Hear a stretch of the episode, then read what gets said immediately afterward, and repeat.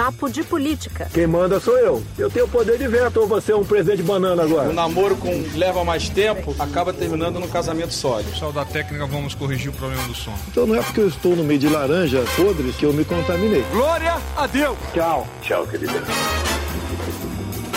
Papo de Política.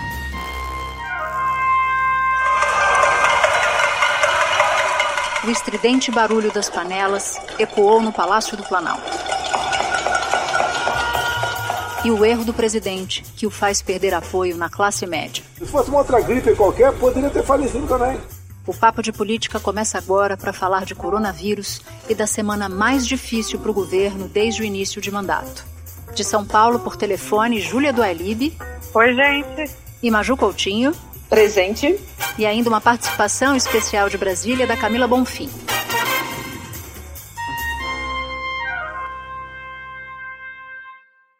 O número de mortes avança, o número de infectados aumenta aos saltos todos os dias, medidas de contenção ganham terreno nas principais capitais e os brasileiros vão se obrigando a viver em confinamento. Milhares de pessoas já estão em quarentena em todo o país. Comércio e serviços baixam as portas e parte da sociedade passa a cobrar caro do presidente da República. Em Brasília, a Covid-19 atinge ministros, servidores e o presidente do Senado, Davi Alcolumbre. Isolado, o governo pede ao Congresso que declare situação de calamidade. Bom, no dia 18 de março, na quarta-feira à noite, teve um grande panelaço contra o presidente da República. Foi o primeiro de todos ao longo dos últimos dias. E sobre isso eu quero chamar Camila Bonfim para contar para a gente um pouco da repercussão desse panelaço, especialmente entre parlamentares da base e da oposição.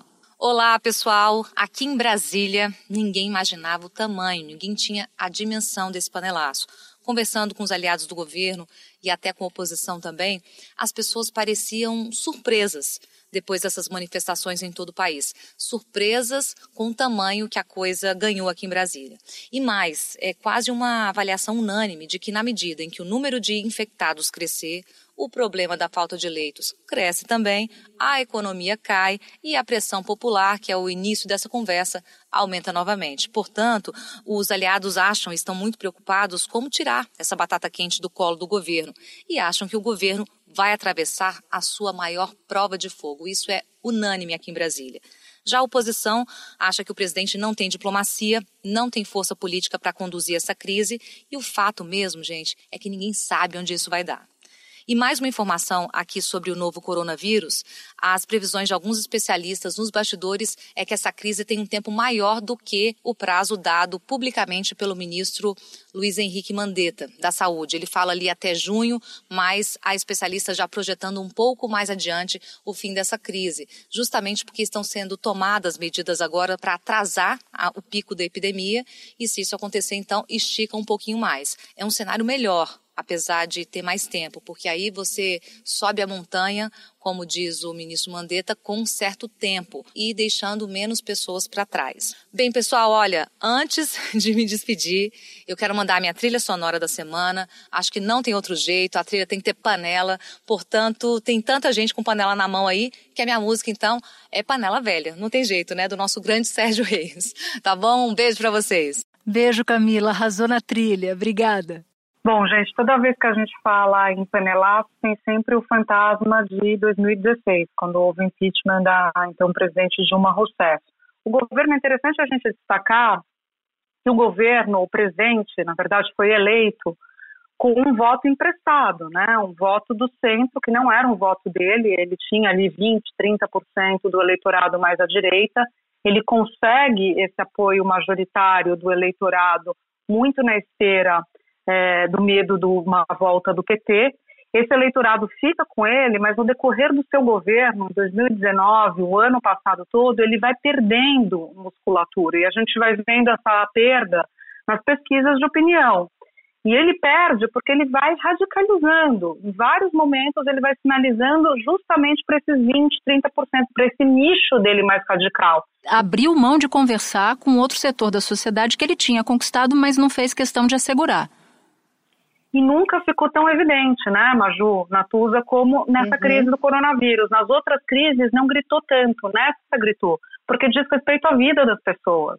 Ele minimizou, chamou de histeria, falou que era coisa da mídia. As pessoas se sentiram é, desprotegidas, sem ter uma liderança, e responderam a isso. E aí houve uma tentativa no decorrer da semana do governo correr atrás do prejuízo, né? Uhum.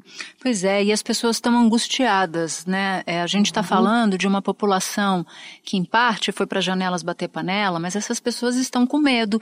Ninguém sabe o que vai acontecer daqui a uma semana, daqui a duas semanas. Há uma série de recomendações que as pessoas precisam seguir. A imprensa tem feito um papel fundamental ao orientar, muito antes de cair a ficha do governo de que a coisa podia ficar ruim politicamente para o lado do governo. Mas o governo, ainda assim, em que pese tem organizado uma coletiva de imprensa, Júlia, como você citou, ele não parece ainda liderar o processo. O presidente da República não consegue, não sei se vai conseguir, confortar a população, deixar a população mais segura do que vem por aí, já que não se tem controle do processo todo. Bom, e o presidente brasileiro, ele é muito fã do presidente americano, Donald Trump, né? Gosta bastante, chega até a imitar um pouco o estilo. E o presidente americano, ele deveria imitar umas coisas positivas do presidente americano, porque o presidente americano nessa semana se reposicionou todo em relação ao uhum. coronavírus. Ele que também uhum. vinha questionando a gravidade do fato, é, passou a não só articular políticas públicas, como estar presente, porque ele sacou que isso colocava a reeleição dele em novembro em risco. Já aqui, o presidente brasileiro também percebeu a mesma coisa, porque ele, não sei se vocês perceberam, Maju Natuza, ele é. fala numa das declarações, ele chega a dizer assim, é, se tiver a, a, a, a, quarentena, as pessoas não saírem nas ruas, seguirem essas orientações dos governadores, vai ter um impacto na economia e isso pode ter um impacto no meu governo. Mas ele só estava preocupado com o governo, uhum. assim, do lado, do lado é, negativo da coisa, como como as pessoas se protegendo iam afetar negativamente o governo dele, vocês entendem? Diferente da estratégia do Trump que falou, preciso prover o bem para todo mundo, para aí sim todo mundo ficar bem e eu deixar a minha eleição, reeleição garantida, essa estratégia. Ele não, ele falou tudo bem, as pessoas não ficam em quarentena, as pessoas saem para gastar e aí a economia se movimenta e minha reeleição não fica em risco. Ocorre que se as pessoas forem para as ruas não se cuidarem, se as pessoas continuarem morrendo como já estão, a reeleição dele estará em risco de qualquer maneira. Mas eu queria trazer um outro elemento aqui para o nosso papo, porque se as panelas rufaram nas janelas, também rufaram nas redes sociais.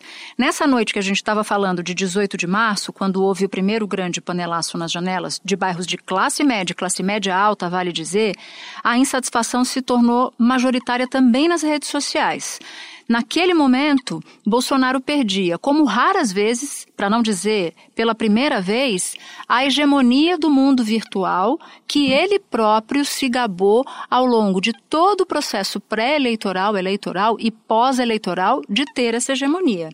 Natuz, eu trouxe alguns dados para ilustrar o que você está dizendo. Tem um levantamento da Diretoria de Análise de Políticas Públicas da Fundação Getúlio Vargas que mostra o seguinte: ó, as hashtags contra o presidente geraram na noite do primeiro panelaço 220 mil posts, enquanto as menções pró-Bolsonaro acumularam 152 mil publicações. Já o tema coronavírus teve mais de 12 milhões de posts no Brasil nos primeiros dias, depois que a OMS decretou o estado de pandemia. E mais da metade desses milhões de posts era contra o presidente ou contra atitudes do governo relacionadas ao combate à doença, Natuza.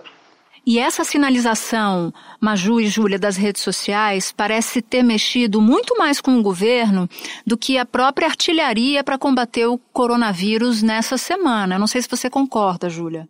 Concordo. É, eu acho que o, o, governo superestima, o presidente da República superestima o poder das redes sociais e se abala muito com isso, governa basicamente para isso. É, a gente já falou várias vezes que o Brasil não são as redes sociais, né? E o presidente cai nesse erro, muito influenciado pelo seu filho Carlos Bolsonaro, que fez toda a estratégia de comunicação das redes sociais na campanha, acho que ele deve falar para as redes. Então, vários equívocos nesse episódio do coronavírus ficam evidentes, fica evidente, é de governar ouvindo uma minoria, uma minoria que radicaliza nas redes sociais. E Júlia, e tem também os robôs, né? Uma rede social que também repleta de robôs. Exatamente, esquecemos de falar. A gente acha que tem uma maioria ali clamando por é, ações antidemocráticas, muitas vezes, e é uma minoria tur turbinada por robôs. Tem uma frase dada nos últimos dias pelo candidato, ainda está disputando as prévias no Partido Democrata, do Joe Biden, ele disse o seguinte, que o coronavírus pega republicanos e pega democratas. Para mim, ter feito esse diagnóstico, se o governo brasileiro tivesse feito esse diagnóstico, teria entrado afinado no combate a essa crise toda, porque a crise do coronavírus não vai afetar apenas o que o grupo do Bolsonaro chama de esquerdistas. Essa crise vai pegar esquerdistas, bolsonaristas, todo mundo, porque o vírus não escolhe a quem contaminar.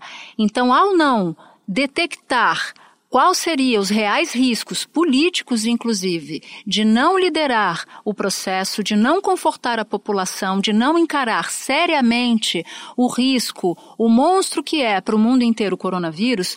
O governo acabou errando feio. E os panelaços da semana mostraram bairros ricos e bairros de classe média, classe média alta, engajados e demonstrando uma insatisfação muito grande do presidente. Olha, queria dizer para vocês que a Natuza é tão afiada, tão afiada nas análises, que hoje eu estava lendo uma reportagem do Financial Times que o Valor traduziu e que o analista do Financial Times, Natuza, falava isso sobre a eleição americana. Dizia que o Biden não vai ganhar a indicação para disputar pelo Partido Democrata a eleição, mas que ele já deixou uma grande, um grande legado, que é a discussão sobre a universalização da saúde, que era uma coisa muito relacionada à esquerda e à extrema esquerda nos Estados Unidos e que nesse momento se torna uma coisa absolutamente é, é, viável de ser discutida. Por uhum. quê? Porque se você não tiver todo mundo protegido por um sistema de saúde, seja ele universal, é, é estatal, seja ele privado, enfim, se você não tiver as pessoas protegidas, ninguém está protegido. É exatamente isso que você falou.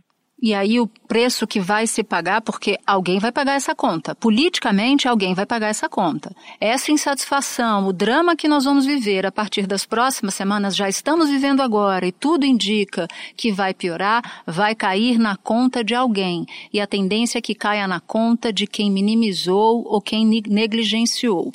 Mas eu queria passar para um outro capítulo dessa história na semana e de um personagem da semana que é o ministro da Saúde, o ministro Henrique Mandetta. Ele vem recebendo elogios de todos os lados, de dentro do, de parte do governo, mas também de fora, inclusive por políticos que são críticos ao governo Bolsonaro. Mas essa atuação e esses elogios de Mandetta acabaram gerando um ataque especulativo contra ele.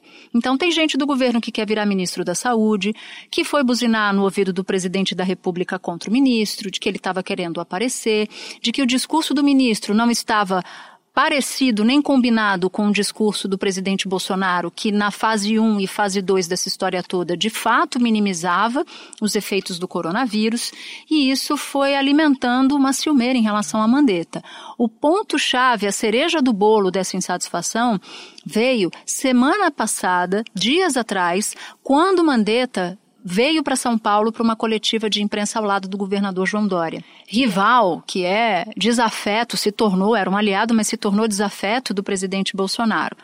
No meio da coletiva, eu queria dividir esse bastidor com vocês, Mandetta estava ao lado de João Dória, a entrevista era reproduzida ao vivo pela imprensa, Bolsonaro viu Mandetta lá, telefonou enquanto Mandetta estava no meio da coletiva. Quem estava perto do ministro da Saúde viu, estava escrito na tela do celular, JBPR, Jair Bolsonaro, presidente da República.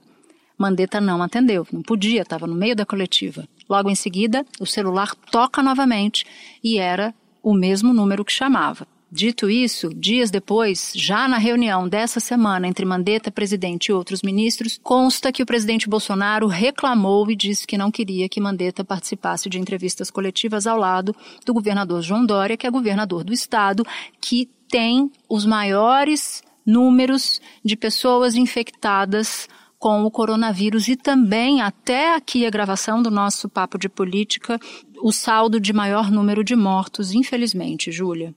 Pois é, impressionante, né, Natuza Maju, que o ministro Mandetta passou a ser criticado pelas suas qualidades. É um ministro que é técnico, é um médico, é um ministro que tem traquejo político, porque também é político, deputado federal pelo DEM, e não e não está escolhendo é, aliado político para mandar dinheiro numa situação de crise em que as pessoas estão morrendo. Está olhando quem precisa, é o governo de São Paulo, então vamos lá, vamos sentar e conversar com o governo de São Paulo. Algo que uhum. deve ser feito. A gente elogiou, por exemplo, o ministro Sérgio Moro, quando num primeiro momento ele foi até o estado do Ceará, governado pelo PT, para tentar ajudar na articulação ali da greve dos policiais. É isso que se espera de uma república.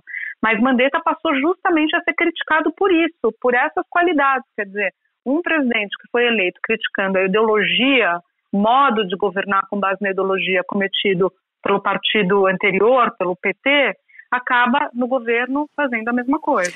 É, e Júlia Natuz, a questão aí, então, me parece, é não elogiar ministros? Olha, eu ouvi de um ministro e de assessores nesses últimos dias a seguinte frase: Ninguém pode ter mais luz do que o presidente da República, ninguém pode projetar sombra sobre o presidente da República. Aconteceu com o ministro Moro, aconteceu com outros ministros, então projetar sombra para o presidente é o, a regra número um do que não fazer para depois não ser fritado dentro do próprio governo. Mas me chamou a atenção também, nessa entrevista que a Júlia citou, da, do presidente da República com um conjunto de ministros, o fato de o presidente da República ter falado primeiro, logo em seguida passou a palavra para o ministro Paulo Guedes, depois a palavra foi para o ministro Moro, e foi para outro, e foi para outro, e foi para outro.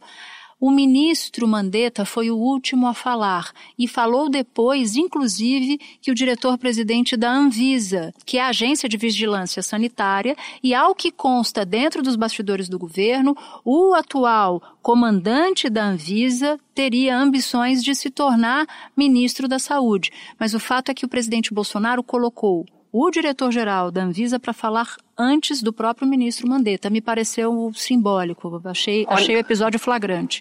E Natuza, lembra o Antônio Barra Torres, né, que é o diretor da Anvisa, foi o mesmo que acompanhou o Bolsonaro. Ele foi o mesmo que saiu junto ao Bolsonaro para cumprimentar os apoiadores quando já era recomendado que não que ele evitasse né, aglomerações. E só lembrando também aqui, no dia 4 de março, quando Mandetta, o ministro da Saúde, estava em uma coletiva lá na sede do Ministério, cobrando já a Organização Mundial da Saúde a decretação de pandemia, alertando para a gravidade da situa dessa situação toda. Aí, a poucos metros dali, no Congresso Nacional, o chefe da Anvisa defendia o oposto. Antônio Barra participava de uma audiência pública que foi convocada pela Comissão Externa da Câmara e para alguns deputados ele minimizou os efeitos do coronavírus naquele momento, quando já havia dois casos confirmados no país, e ele dizia que era necessário não permitir a disseminação do pânico. Olha aí, água e óleo. Conversava com um médico essa semana que teve numa reunião lá no Ministério da Saúde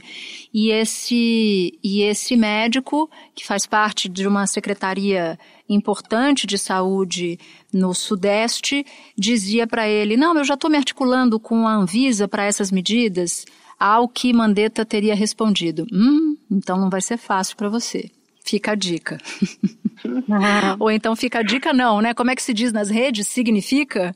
Hashtag significa. Tinha que ter Andréia aqui para nos nortear nesse caso, né? Temos tem a nossa a, a, representante da bancada jovem. É, eu tô com saudade dela, queria dizer. Volta! Todas nós. Volta, Sadi! Bom, agora eu queria falar um pouco de relações internacionais, Júlia. Queria falar um pouco de diplomacia ou falta de diplomacia. Tem um ditado popular que diz assim: muito ajuda quem não atrapalha. Júlia do Alib, de quem eu tô falando?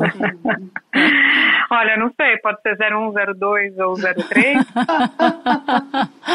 Bingo! Nesse caso eu vou arriscar, acho que você está falando do 03. Exatamente. Foi um episódio dessa semana em que o filho do presidente, Eduardo Bolsonaro, foi uma espécie de porta-voz é, da, das relações exteriores brasileiras, né? Ou um primeiro, ou um chanceler informal, talvez, é, do governo Bolsonaro ele, ele acabou criticando a China, a China que é uma ditadura, criticando pela falta de transparência dizendo que se não fosse um país regido pelo Partido Comunista, teria muito mais condição de lidar com a, com a doença.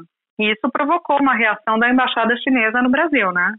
Pois é, Júlia, a embaixada chinesa aqui no Brasil disse assim, ó, que o vírus mental que acometeu o deputado está estragando a amizade entre os dois países. O presidente da Câmara, Rodrigo Maia, atuou para minimizar essa crise, pediu desculpas em nome da Câmara dos Deputados, disse que a atitude do Eduardo Bolsonaro, deputado Eduardo Bolsonaro, não condiz com a importância da parceria estratégica Brasil e China já o ministro Ernesto Araújo, das Relações Exteriores, disse que Eduardo Bolsonaro não fala pelo governo, mas que o embaixador tinha que se retratar pelo que disse. Para ele, a reação do embaixador foi desproporcional. E depois de tantas trocas de farpas, o deputado Eduardo Bolsonaro disse que jamais ofendeu o povo chinês e que não deseja problemas com a China. Júlia, a gente sempre fala desse papel da China importantíssimo na nossa relação aqui com o Brasil fundamental já quando está tudo tranquilo, né, Natuza e Maju? Imagina quando as coisas não estão tranquilas. Conversando com um diplomata, me, ele me lembrava a declaração do Ted Roosevelt, que foi o presidente americano, que falava: fale com suavidade e tenha a mão um grande porrete. A gente faz o contrário, né? Uhum. A gente fala firme e a gente não tem é, na mão grandes cartas para dar, porque nós somos uma economia ainda dependente, dependente da China, que é o nosso maior parceiro comercial, no sentido de que a uhum. gente vende para eles commodities, no sentido de que a gente está esperando investimento deles em infraestrutura, no momento que a gente não tem recursos para investir em infraestrutura e fazer uma política anticíclica.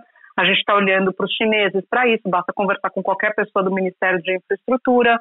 A gente contou com a ajuda dos chineses no leilão da sessão onerosa, vocês se recordam? Sim. A Petrobras entrou sozinha, o governo brasileiro pediu ajuda, as petroleiras chinesas entraram junto com a Petrobras em dois campos.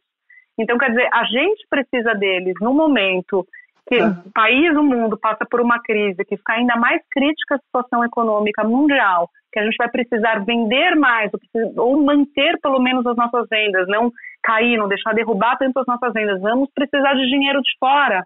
A gente vai lá e fecha a porta para quem está estendendo a mão. Oi, Júlia. Que política e lembrando... externa é essa, né? Pois é. é. Não, e lembrando até, né, se a gente for comparar, se a gente for analisar, de repente até precise mais para outras coisas. Os chineses, nessa crise do coronavírus, enviaram lá respiradores e médicos para a Itália. Vai saber também se a gente não precisa. São vários aspectos aí. Exatamente. Eu acho que é um momento de convergência. A gente tem visto isso em diferentes setores da sociedade e a gente, voltando para o começo da nossa conversa sobre os panelaços, a sociedade demanda isso.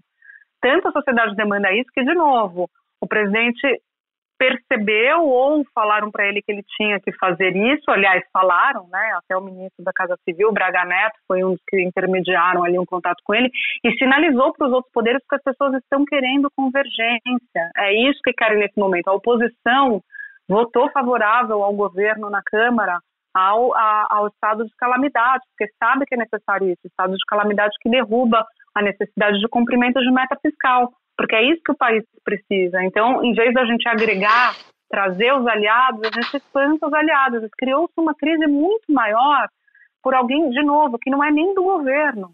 Impressionante. Eduardo Bolsonaro não é oficialmente nada na política externa é, do governo. Ele é da Comissão de Relações Exteriores da Câmara, mas ele não é integrante do governo. Pois é.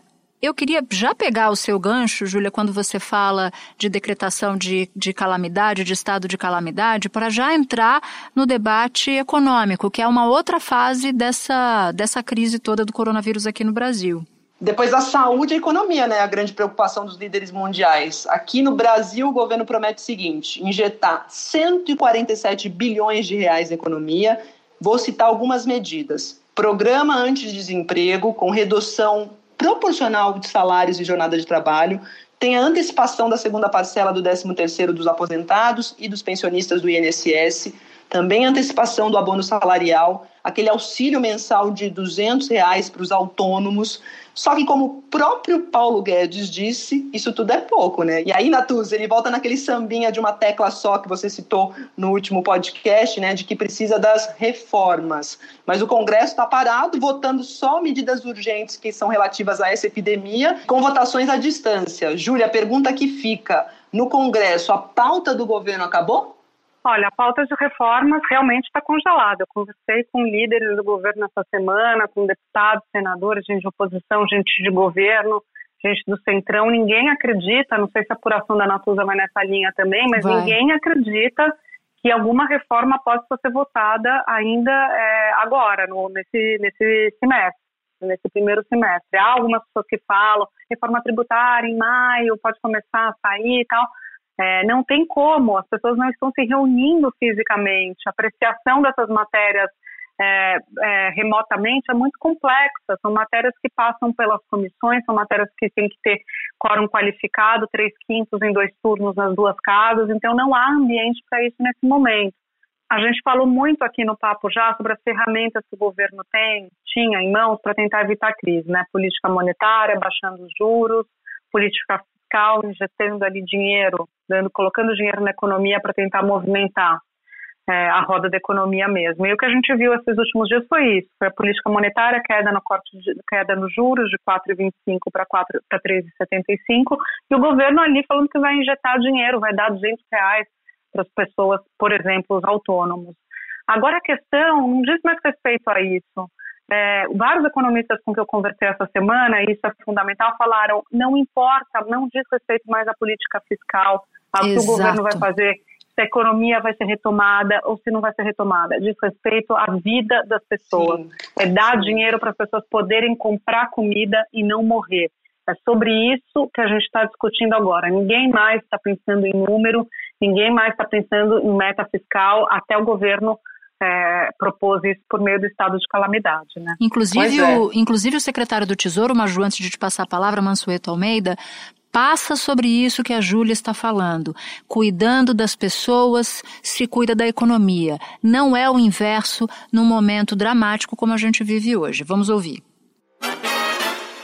O governo não tem instrumentos, seja no Brasil ou no resto do mundo, para evitar uma forte queda do crescimento, mas o governo pode pelo menos tentar amenizar os efeitos que o baixo crescimento e eventualmente até uma recessão pode ter na renda dos trabalhadores. O ajuste fiscal é importante, o Brasil ainda tem que fazer um ajuste fiscal, deve fazer um ajuste fiscal, mas no momento o mais importante é garantir os recursos para a gente combater a crise do coronavírus, seja na economia, seja na saúde.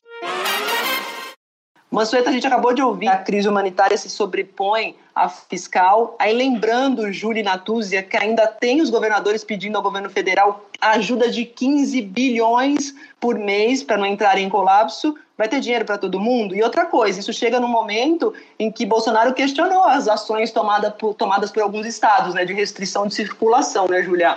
Totalmente. Agora é uma questão política. Dinheiro não tem, mas é com a queda da meta fiscal, você vai se endividar e você vai conseguir atender é, os estados. Não sei se nesse montante que os estados estão pedindo. 14, são 15,6 bilhões por mês pelos próximos três meses. 14 bilhões, Maju Natuza, só de queda de receita, de ICMS, fundo de participação e royalties que eles estão calculando que não vão conseguir, é, que, que vão ter essa queda por causa da Covid-19. Então, o governo vai ter que fazer alguma sinalização, porque os estados estão quebrados e ali na ponta onde as pessoas vivem, onde os, os, o atendimento hospitalar é feito. Alguma sinalização será feita pelo governo, talvez não nesse montante. Agora, você bem lembrou, Maju, o presidente na sua política, é, na sua retórica mais beligerante, também criou uma inimizade hoje com os governadores. A maior parte dos governadores do Brasil não é alinhada ao presidente da República. E nessa crise toda, o presidente aproveitou para colocar o dedo no olho dos governadores. Quando os governadores estão lá adotando o que o mundo está adotando e implementando as políticas, defendendo as políticas de quarentena e de isolamento, o presidente, de novo, a gente já falou isso no começo do programa, voltou a falar que isso ia afetar a economia e que isso ia afetar o governo dele, que isso era uma disputa política, pensando no dele próprio, né? Bom, gente, com todos esses aspectos dessa crise que infelizmente está só no começo, infelizmente mesmo, muita gente angustiada, nós estamos angustiados, a gente que lida todos os dias com isso, temos que dar notícias muito ruins. Vamos meditar, como a gente falou no episódio passado. Eu disse que não meditava, mas eu confesso que eu passei a meditar. Queria dizer ah, isso para vocês duas. Que, bom. que legal, que legal. Bem-vinda ao clube. Quero fotos. Bom, eu quero passar para a trilha da semana. Essa semana, quem ofereceu a trilha para mim, queria deixar isso muito claro, foi Raquel Porto Alegre, nossa brilhante repórter, e ela sugeriu a música O Dia em que a Terra Parou, do Raul Seixas. Natuza, eu sonhei, juro por Deus, que você tinha essa trilha, eu juro. Mentira, eu jura? Sonhei, eu sonhei com isso, que você tinha essa trilha, juro. Eu juro. quero cantar um pedaço dessa trilha, porque Manda. acho que ela pode ser a trilha de muitos dias, mas eu primeiro preciso ouvir o, que ela- o ritmo que eu esqueci, peraí. A música diz o seguinte: Foi assim, no dia em que todas as pessoas do planeta inteiro resolveram que ninguém ia sair de casa, como se fosse combinado em todo o planeta. Naquele dia, ninguém saiu de casa. Ninguém. Ninguém. O empregado não saiu para o seu trabalho, pois sabia que o patrão também não estava lá. Dona de casa não saiu para comprar pão, pois sabia que o padeiro também não estava lá. E o guarda não saiu para prender, pois sabia que o ladrão também não estava lá. E o ladrão não saiu para roubar, pois sabia que não ia ter onde gastar. É, o dia que Olha, terra arrasou. Uau, arrasou, arrasou, arrasou, arrasou. Qual a sua, Maju? Natuza, nesse momento em que manicure não sabe como vai fazer para ganhar dinheiro, comerciante, a doméstica, todo mundo tenso, né? Eu acho que vamos de positividade. Almir Neto, conselho, um trechinho dele é o seguinte, ó. Tem que lutar, não se abater. Bater, só se É entregar. para quem te merecer, mas o trecho é é que em cada experiência se aprende uma lição. Então é isso, né? Aí. Vamos tentar tirar uma lição dessa experiência que é uma luta de todos nós, né, para combater esse vírus. Vamos lavar a mão e quem puder ficar em casa que fique e cuidar dos nossos idosos principalmente. Vamos nessa juntos. E você, Ju? Ah, gente, depois vocês, vocês me humilharam aqui. Eu tô meio com vergonha de Ah, Júlia. Não, aqui não, tá, não trabalhamos com vergonha. Vamos lá, a minha é. Eu acho que a gente até já deu, tá? Vamos fugir desse lugar, baby. Vamos, Vamos fugir. fugir. Pra onde, gente? Pra, é aí que tá. É aí que tá. Aí é que tá a dificuldade. E a, e a, tem, uma, aí- tem mais uma, gente, que é- vai vindo assim Para, na Maju, hora. chega. Chega. Aí, assim não começa, dá. começa a brotar. É, a brota pequena, da, a da pequena, Maju. A pequena mudança de tom do Bolsonaro, acho que dá, né? Vou negando a aparência, Disfarçando as evidências. evidências. Maravilhoso. Mas pra que? Como que é? Mas, Mas pra que viver fingindo se eu não posso Eu não enganar? posso enganar meu coração. Eu não posso enganar a realidade. Bom, e com isso, com essa afinação toda, só que não, eu queria terminar o Papo de Política. Semana que vem tem mais o próximo episódio e é hora de agradecer a nossa super equipe. Edição e roteiro Daniela Abreu, produção e edição Gabriel Rigoni, edição de áudio Fábio Cameia e Pedro Marum, sonoplastia Giovanni Reginato, supervisão Cado Veloso. Até o próximo. Tchau, tchau. Ó, eu tô com saudade de vocês, não posso abraçar, não posso É. beijar, mas posso dizer que vocês fazem muita falta do meu lado. Ah, eu também. Também tô com saudade de vocês, menina. Um beijo. Boa meditação, Natuza. Beijo.